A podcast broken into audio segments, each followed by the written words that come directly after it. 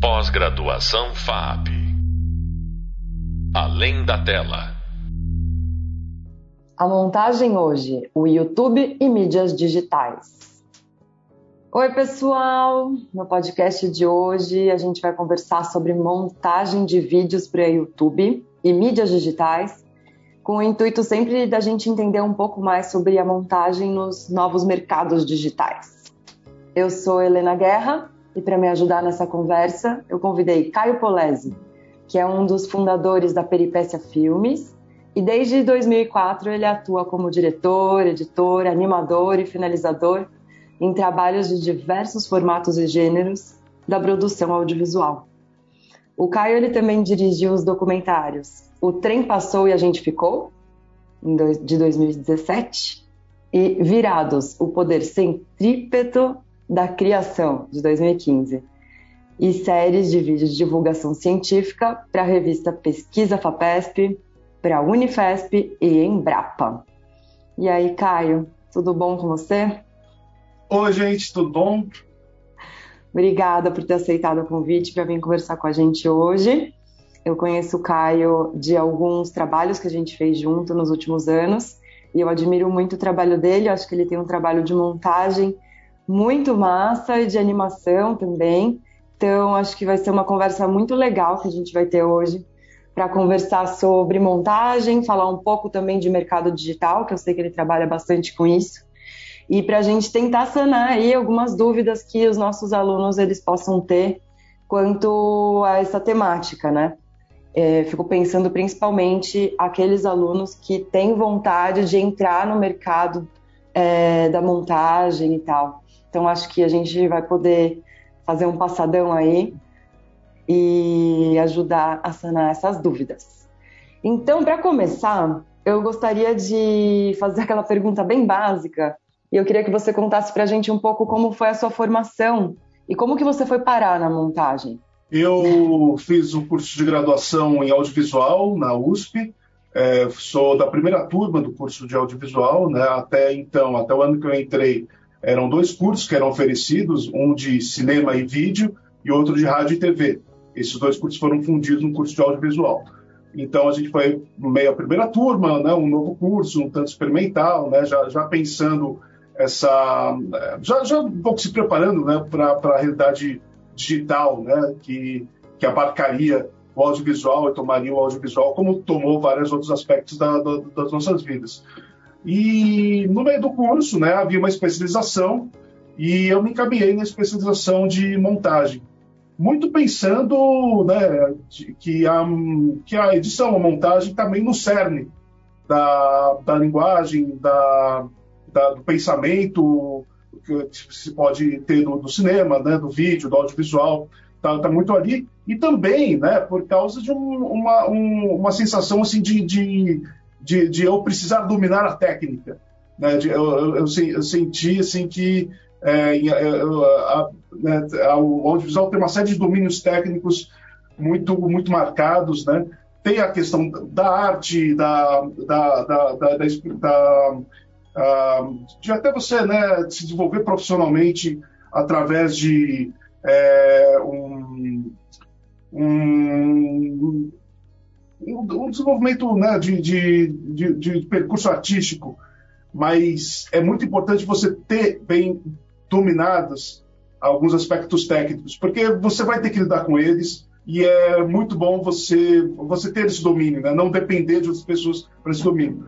E é, nesse domínio da técnica eu escolhi justamente as ferramentas da montagem, pra, porque eu senti né, que, que lá eu ia encontrar né, boa parte do, do ferramental que ia precisar para desenvolver também outras áreas do audiovisual.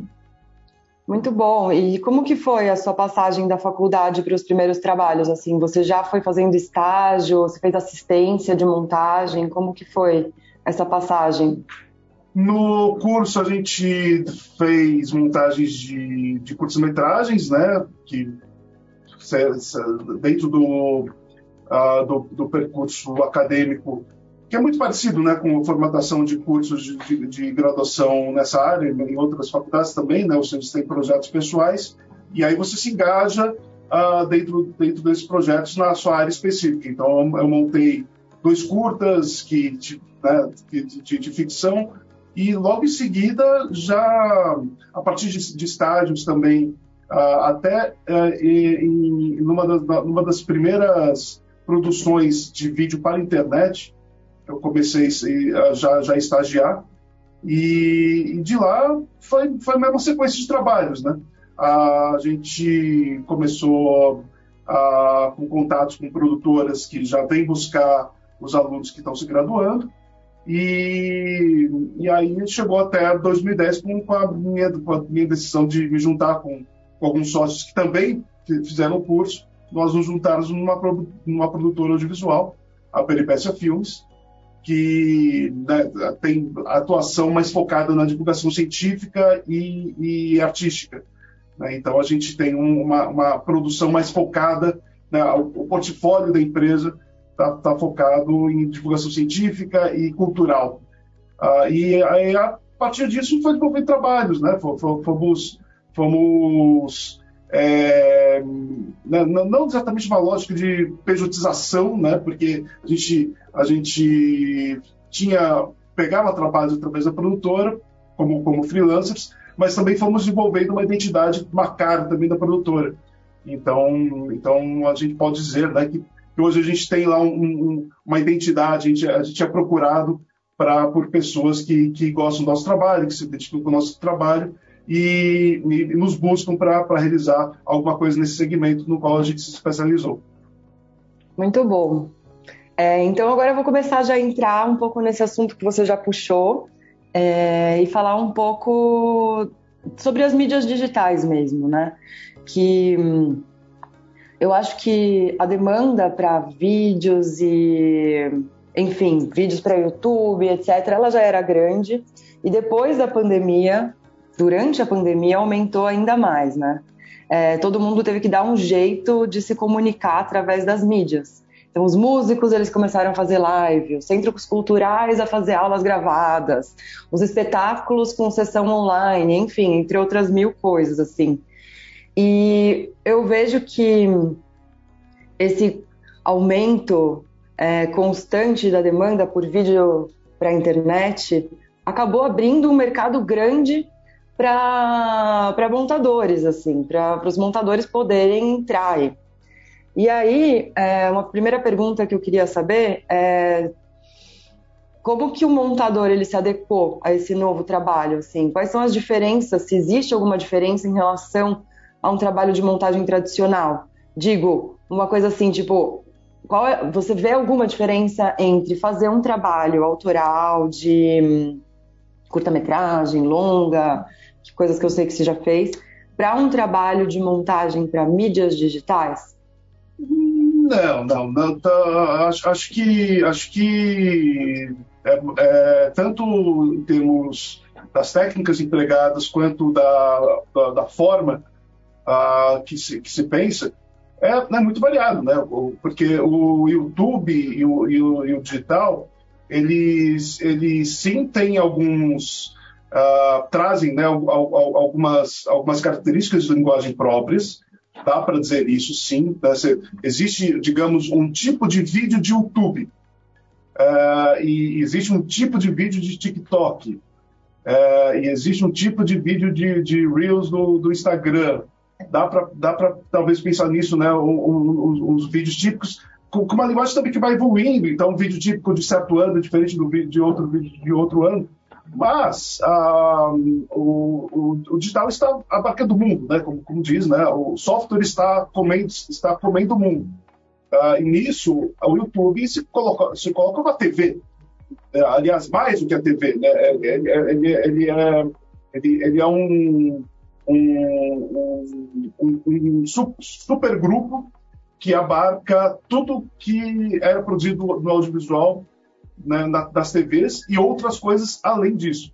Então, na, como você citou, com a, com a pandemia aumentou uma, uma, demanda por lives, por gravações. São gravações de, de, formato de longa duração, que era muito mais característico da TV, mas que, na verdade, alguns tipos de, de gravação de longa duração que nem, nem existia na TV, né?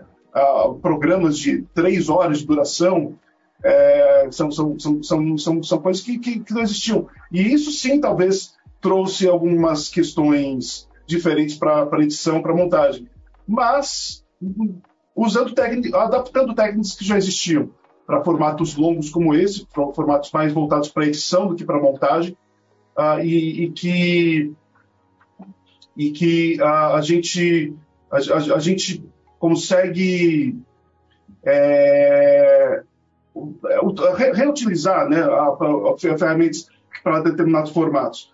Então, assim, um, um, vídeo de YouTube, talvez, ele, é, um, um, vídeo típico de YouTube, eles têm alguma, alguns chavões né, da linguagem, a gente pode ser, é, o, é muito comum, por exemplo, haver uma, o, o vídeo de YouTube ser uma, um talking head, uma pessoa falando, mas com quebra de expectativa, em que a pessoa fa faz uma gag ou faz uma vírgula uh, sonora com outro estilo de imagem, em que ela faz um comentário, ou então um, um por trás das cenas que é revelado em certo momento, para dar uma quebra, né? Isso é uma coisa que até tinha em certos programas de TV, até né, existia assim em, em, na, na, na, linguagem do vídeo, do cinema, mas uh, os vídeos do YouTube colocaram como uma característica muito própria. Uh, os vídeos de formato hiper curto, né, como os que a gente começa a ver com, com o vídeo do TikTok, né, que são, são vídeos extremamente sintéticos e curtos, uh, sim, que é, aí, aí acaba utilizando técnicas do, do videoclipe, técnicas de, de, de montagem baseada na música, no som, é, e uma, uma, série de outras técnicas né, de raccord que a, que a montagem também já, já utiliza. Então, na, na, verdade, o que eu vejo né, com, o digital né, é uma ampliação e, e, e o, reutilização em várias outras escalas, em vários outros meios, de técnicas que a gente já usava em determinados nichos. Né? E esse, essas técnicas bem se disseminaram para outros e vão se, vão se uh, reincorporando em outras formas audiovisuais que vão surgindo. Que legal, gostei muito da sua fala. Nunca tinha relacionado os vídeos de live com os programas de televisão. Gostei, gostei do, desse paralelo que você fez. É, é... mas que, que vai além, não, né? Su... Que, que... Não, super a ver, achei super legal. E, e enfim, é, vou continuar aqui. e agora, eu e o Caio, a gente se conheceu trabalhando para uma produtora grande, fazendo muitos vídeos é, para plataformas, vídeos culturais. E, e, eu lembro que a gente trabalhava com uma quantidade de material muito grande. É, eu queria que você contasse para gente um pouco de como você organiza o seu trabalho é, com esse número grande de material.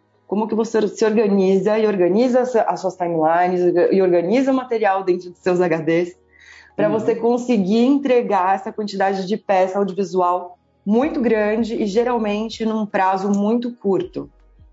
Sim.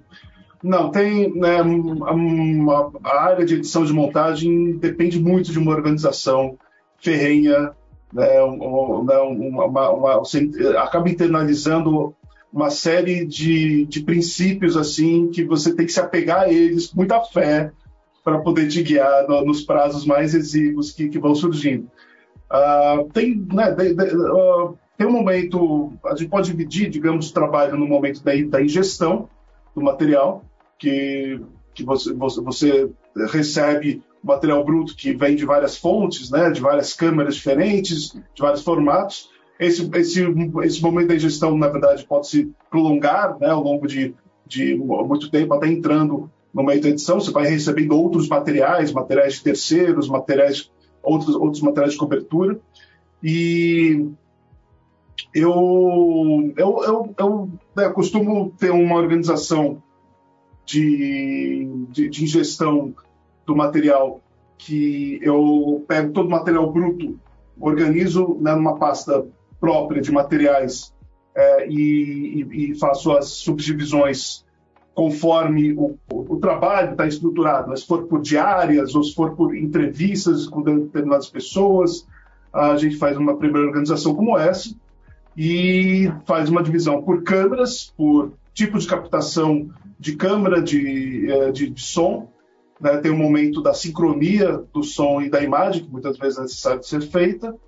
A, a sincronia de várias câmeras, quando uma série de, quando o mesmo evento, a mesma, a, a mesma cena é, é, é colhida de, de ângulos diferentes. E aí você, tendo esse material bruto organizado, você, para ter um, né, uma, uma, edição é, ágil, é, hoje em dia a gente acaba muito tendo que apelar para os proxies, né, que são versões é, mais, mais maleáveis desses arquivos. O que acontece, é, até, até alguns anos atrás, como os computadores eram muito lentos, é, você precisava fazer proxy porque o, o, a, os computadores não davam conta de, de, lidar com material em HD, por exemplo.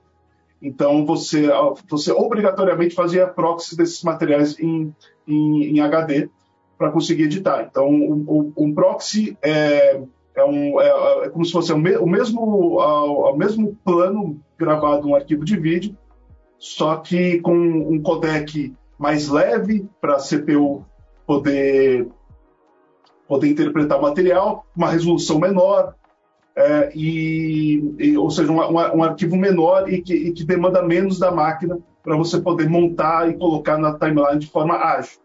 Uh, depois a gente né, pode entrar em detalhes falar... a diferença do, do, que é um codec, do que é um container, do, do, da, da, das terminologias. Mas então, então assim, a gente resolvia bem né, com, com, com o computador esse material. Mas o que, que aconteceu depois? Os computadores evoluíram. E aí, e aí agora, com, com, com, qualquer computador, você consegue pegar o material em HD e editar sem precisar do proxy. E aí a gente, a gente pega o material, já, já edita muitas vezes e consegue é, já pular essa etapa. Isso é muito bom. Mas o que, que aconteceu? As câmeras evoluíram. Então agora as câmeras gravam em 6K, em 8K. E aí, e aí, e aí, aí voltou de novo para a situação anterior. Então, Exato. Então, então, agora, novamente, para editar, por exemplo, um tipo, um tipo de projeto que a gente está fazendo, é, essa, essa fase de, de, de, ingestão que a gente pensava, não, agora não precisa mais disso, ah, né, agora, agora, deixa comigo, superar, a gente voltou a precisar dessa fase, porque, uh, porque os, os, arquivos ficaram muito mais gigantescos e, e, e, e, isso voltou. Então, isso, isso, isso provavelmente vai acontecer mais algumas cinco ou seis vezes durante o Eu século. Acho eu acho que vai ser o natural. É muito maravilhosa essa essa história dos HDs e tal. A gente vai deixar essa conversa para nossa próxima, nosso próximo podcast. E a gente podia conversar agora rapidamente sobre é, se você fosse dar alguma dica para os nossos alunos de por onde eles poderiam começar a trabalhar com montagem, é, que tipo de programa você acha que é essencial deles, deles uhum. aprenderem. É, se tem alguma dica de livro ou, enfim. O que, que você tá. acha? É, bem, o, o, a, a, montagem tem, tem, uma, é, tem, tem, uma coisa bem inefável, né? Então é, é, é difícil uh, ter né, uma. uma é, tem, tem, muita coisa que você acaba aprendendo na prática. É, ah, claro, tem, tem, tem alguns, ah, algumas ideias né, interessantes a serem trazidas até de outras áreas, né?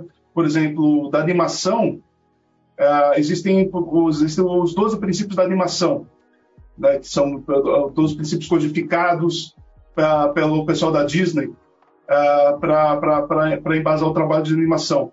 Eles, eles, no espírito, trazem dicas interessantes para você, para o editor, para o montador, né? Porque uh, são, são coisas muito específicas, mas lá você vê coisas que, por exemplo, te, te ajudam a, a pensar a, na montagem em termos né, de co coisas que você tem que criar uma antecipação, coisas que você te, tem que enfatizar a causalidade, uh, né, mo momentos em que você, você tem que exagerar, por exemplo.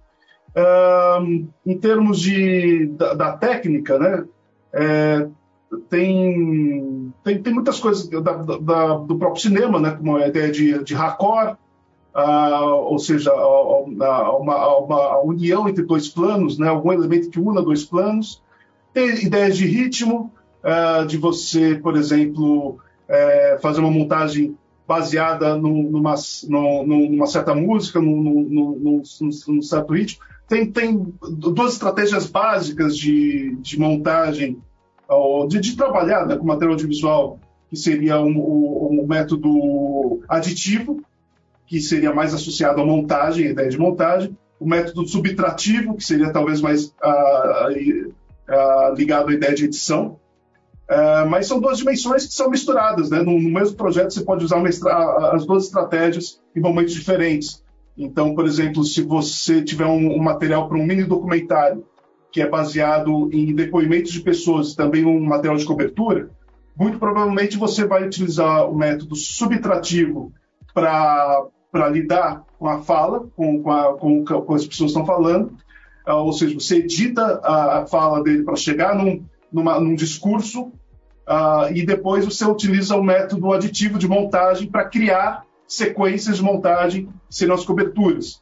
Né? É, e, e, e, aí você usa métodos um pouco diferentes uh, no, no, no, programa. Né? O, o, método, o método subtrativo, em geral, você coloca na, na, na, timeline todo o material que você tem, aí você vai criando versões sucessivas dessa timeline, cada uma delas diminuindo um pouco o, o tamanho, invertendo uhum. a ordem da, das falas até você chegar né, no ponto que você, você quer. Ah, e um, um, um, método aditivo, aí você vai mais é, organizando o material e, e, separando, né? por exemplo, cenas, tomadas, versões de determinada cena. Para ficção, você acaba usando mais um método aditivo, por exemplo, ah, para outros tipos de, de material, como de, de, os de longa duração, aí, aí, na verdade, nenhum desses dois princípios se aplica, né? aí você realmente tem que lidar com um volume uh, de material que é mais ou menos contínuo, e aí você tem que lidar mais com a, com a parte da organização e depois com a entrega. E em termos de programa, né, o, o, o temos, a, gente, a gente sempre vive um momento é, de, de, de, de, transição né, entre, entre os programas né, mais utilizados. No Brasil, no mercado, o fato é que se usa mais o Premiere, apesar dele de, de ser um software com, com, as suas limitações, com, né, com, com, a, com, as, com, as, suas questões de custo. É, porém, né, o, o DaVinci Resolve vem como uma, uma alternativa muito interessante, apesar de ser um software muito pesado, que demanda uma máquina muito bem estruturada para você conseguir editar bem. Tem toda a celema do Final Cut, né, que era um software dominante, e aí houve uma transição para uma nova versão que teve, que trouxe ideias muito boas, né, de uma hierarquia dentro da timeline, entre timeline principal, timeline secundária, a ligação entre clipes. E, mas isso, mas isso acabou alienando muitos editores e tudo. Mas é um software muito, muito interessante também ser, ser utilizado. E tem o Avid, que é mais utilizado né, em grandes estúdios, em TVs. E para e... montagem de longa-metragem, série também, parece que o pessoal está usando bastante também ainda. Sim, tradicionalmente. É. Esse, esses são os, os, quatro programas mais utilizados. Existem outros, inclusive uh, alguns softwares livres, mas não no mercado são esses que você encontra, esses quatro programas. Muito bom, Caio. Eu gostei muito Lembrando de ouvir você sempre, falar é. que o importante é você dominar a, a técnica narrativa, a técnica é. organizacional e não o software específico. Eu achei muito bom. Eu acho que a gente falou bastante de organização, que é algo que eu comentei bastante durante as minhas outras aulas, que é quase mais importante do que tudo, é você saber organizar o seu material para depois de dois anos, por exemplo, você poder voltar naquele material e você encontrar facilmente tudo que você precisa. Eu acho que você pensou um assunto muito legal agora na sua, sua última fala, é, sobre a prática também, que montagem é muito prática. É, obviamente, você saber conceitos sobre narrativa, você ter domínio técnico, mas você só melhora quando você pratica. Então, acho que isso é uma dica interessante também da gente passar para os alunos. É prática a montagem, né? vai lá, filma alguma coisinha com celular, passa para a máquina, edita. Então, acho que esse tipo de dica é muito preciosa para os alunos e para quem está começando. Caio, eu vou encerrando esse nosso primeiro bloco. A gente vai voltar é, no próximo podcast para falar sobre proxies formatos. Então, eu agradeço muito. Obrigada, Caio, pela conversa. Foi muito generosa e eu acho que pode ter sanado algumas dúvidas que os nossos alunos possam ter sobre como é trabalhar é, com vídeos para a internet. Maravilha, que bom, que bom que estamos aí para mais conversas e qualquer coisa é só você editar isso daqui e na, na edição fica tudo certo. Exatamente, foi o que eu pensei. então, vocês acabaram de ouvir mais um podcast da área de montagem e som no cinema, numa conversa sobre mídias digitais que foi feita entre eu, Helena Guerra e Caio Polese. Obrigada, Polese. Beijo. Beijo, gente. Tchau, tchau. Tchau.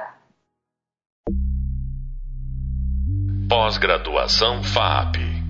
Além da tela.